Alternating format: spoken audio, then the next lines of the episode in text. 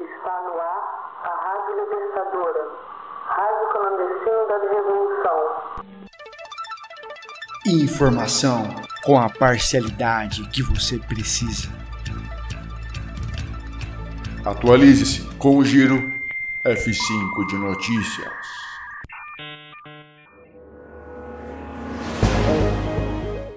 Petroleiros entram em greve por condições sanitárias contra as contaminações por Covid em Minas Gerais.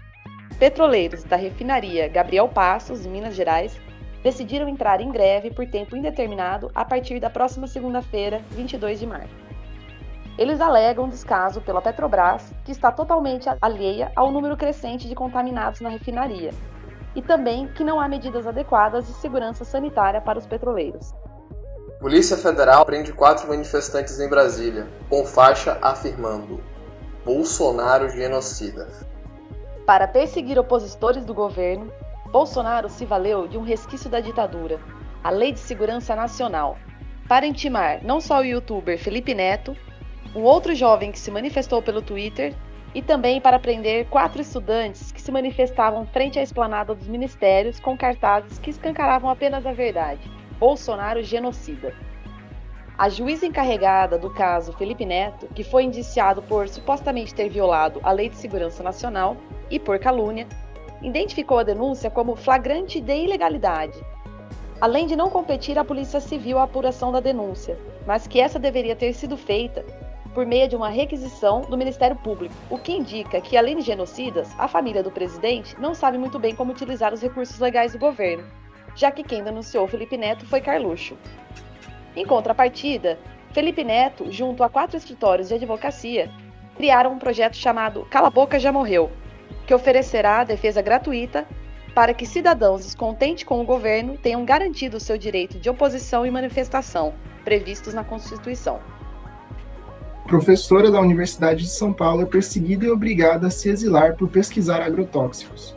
Devido à sua pesquisa sobre o uso de agrofertilizantes no Brasil, um eufemismo para agrotóxicos, a professora Larissa Mies Bombardi, do Departamento de Geografia da USP, a maior rede de produtos orgânicos da Escandinávia, suspendeu a compra de alimentos do Brasil depois do lançamento do Atlas Geografia do uso de agrotóxicos no Brasil e conexões com a União Europeia, publicada em 2019.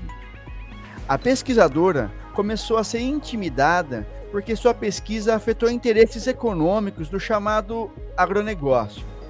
E esta semana enviou uma carta aos colegas de departamento, apresentando os boletins de ocorrência, relatando as ameaças e pedindo afastamento para sair temporariamente do Brasil.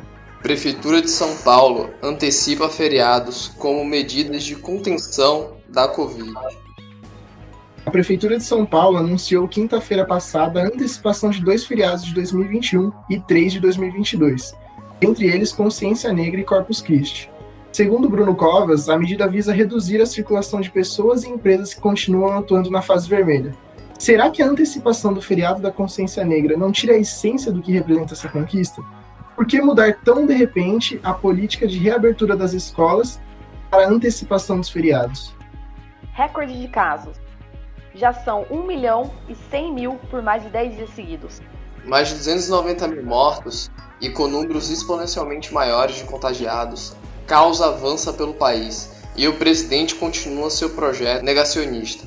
Faltam médicos, enfermeiros e profissionais de saúde. O teto de gastos, assim, se consolida como o principal obstáculo para a melhora das condições de vida do povo trabalhador. Entregadores de Uber, Rap, Log e iFood fazem paralisação nesta sexta-feira.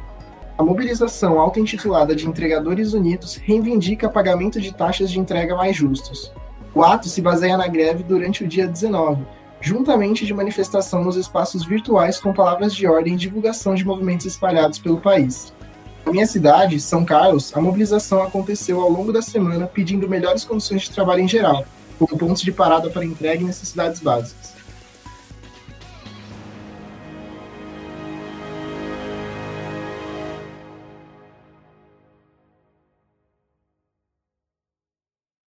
Você ouviu o Giro F5.